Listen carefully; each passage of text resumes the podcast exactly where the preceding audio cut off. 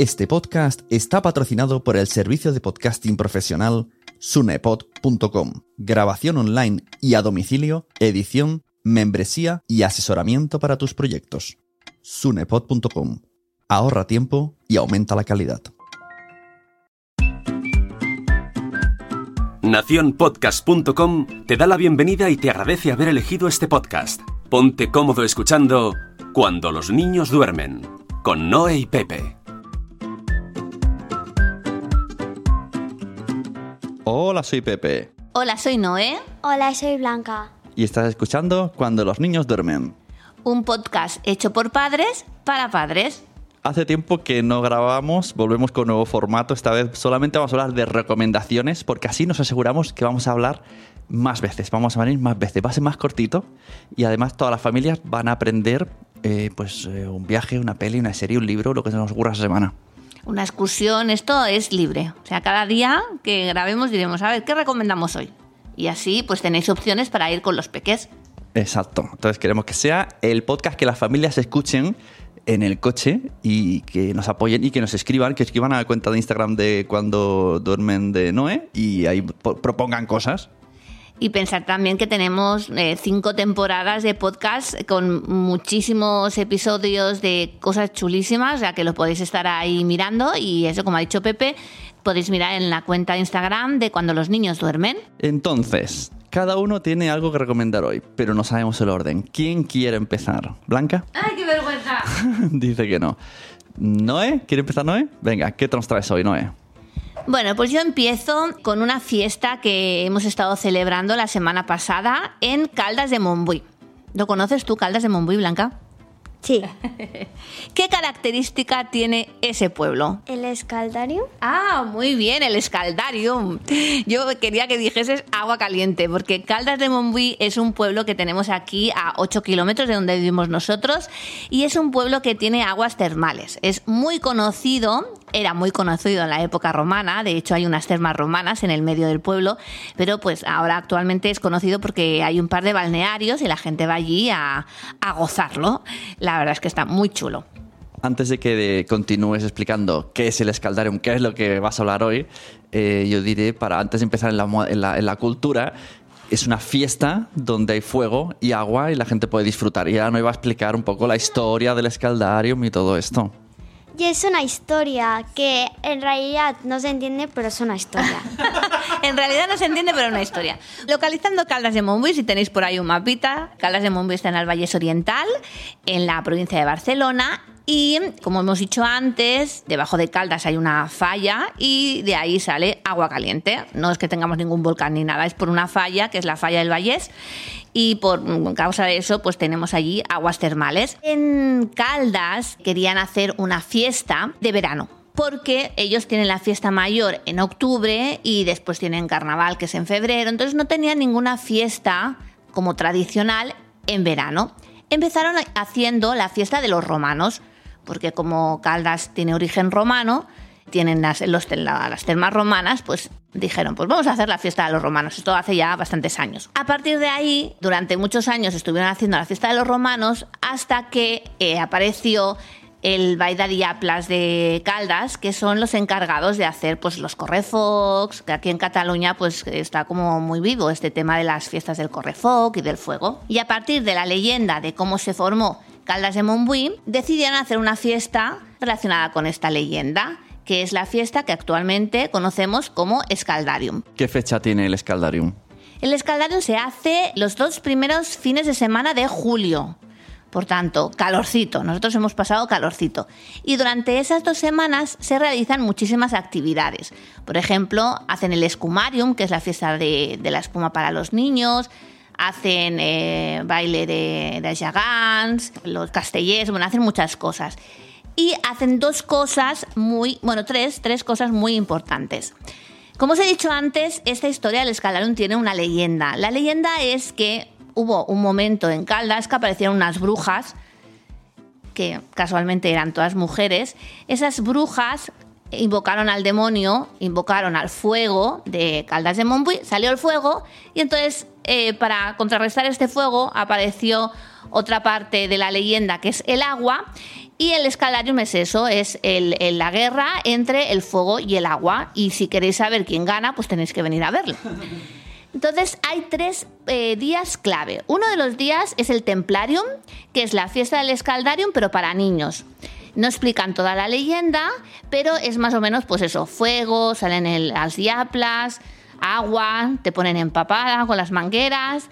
Y después otro día es el juicio de las brujas, donde ahí ahorcan a las brujas. Y os digo ahorcan porque las ahorcan de verdad, o sea, hacen una escenificación como ahorcan a las brujas. Y el tercer día, que es el día grande, es el día del escaldarium, que es cuando hacen la fiesta del escaldarium para los mayores. Fijaros que esto empezó hace años ya y los primeros años venía poca gente. Ahora, claro, es una de las únicas fiestas de Cataluña de esas características que utilizan fuego, agua y música en directo.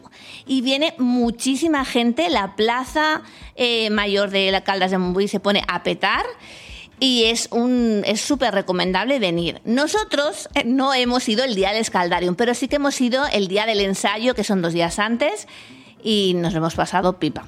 Yo es que creo que el día del escaldarium debe ser demasiada fiesta, porque creo que es el sábado por las 12 de la noche y eso debe ser un fiestón total. Y por si alguien se está preguntando el rollo de echar agua y tal, que ahora hay, creo que eh, lo sacan de la propia agua que hay, que, del, del agua caliente que sale de Caldas. ¿no? Este año, justo con la sequía, lo que han hecho es coger el agua termal, eh, de llenar unos depósitos enormes y a partir de ahí, pues eso, no han tirado agua. Si queréis saber más cosas sobre el escaldarium, solamente tenéis que entrar en su página web, que es escaldarium.com, y ahí os explican la fiesta, las danzas, las figuras que salen. Hay dos figuras muy características bueno, serían tres. Una serían las, las brujas, otro sería la, mm, la godra, que es eh, como una bestia entre león y murciélago con una cola que es una serpiente, que es la bestia, la mala, ¿no? la que viene de ahí de- de- del- del infierno. Y después está la hidra, que es la que echa, la que viene del agua. ¿No? Entonces al final hay como una lucha entre la godra y la, y la hidra. Y las familias blancas, ¿qué tienen que tener en cuenta cuando vengan? ¿Se van a mojar? ¿No se van a mojar? ¿Qué tienen? O sea, si alguien dice, oh, nos gusta la, la fiesta, vamos a ir, que ya tendrá que ser para el año que viene. ¿Qué tienen que llevar en la mochila? Tienen que llevar una mochila que se pueda mojar, que sea impermeable, toallas, bañador y, y zapatos que, que sean viejos, que, y ropa de recambio por si se mojan y una y después si los zapatos están súper mojados llevaros también unas chanclas. Pero hay gente que no va a mojarse y va a meterse en el fuego. Entonces, ¿qué tiene que llevar la gente cuando viene la gente con, con los, los, los demonios a malfac? Pues entonces lo que tienen que ir súper bien tapados, con manga larga, gafas de seguridad, un pañuelo para taparse la boca y un gorro. Porque claro, si te metes debajo de, de la, del- del fuego de los demonios, pues te, te puedes quemar. Y ahora, mientras vamos a... ¿Qué quieres decir algo de esto? ¿El escaldarium blanca va a terminar? Ah, vale, es que iba a decir que ponemos la música del escaldarium mientras pasamos al otro tema. Sí, además la música es muy chula, está realizada eh, por gente que mm, está en la Escuela de Música de Caldas y, bueno, es una música súper chula, está mezclada entre música tradicional, música celta. Eh, la primera edición fue pues en el 1994, está- o sea, estamos hablando de, de hace tiempo, y lo podéis escuchar en Spotify. Vale, pues dejamos unos segunditos de música y vamos con la sección de Blanca que nos va a recomendar unas películas.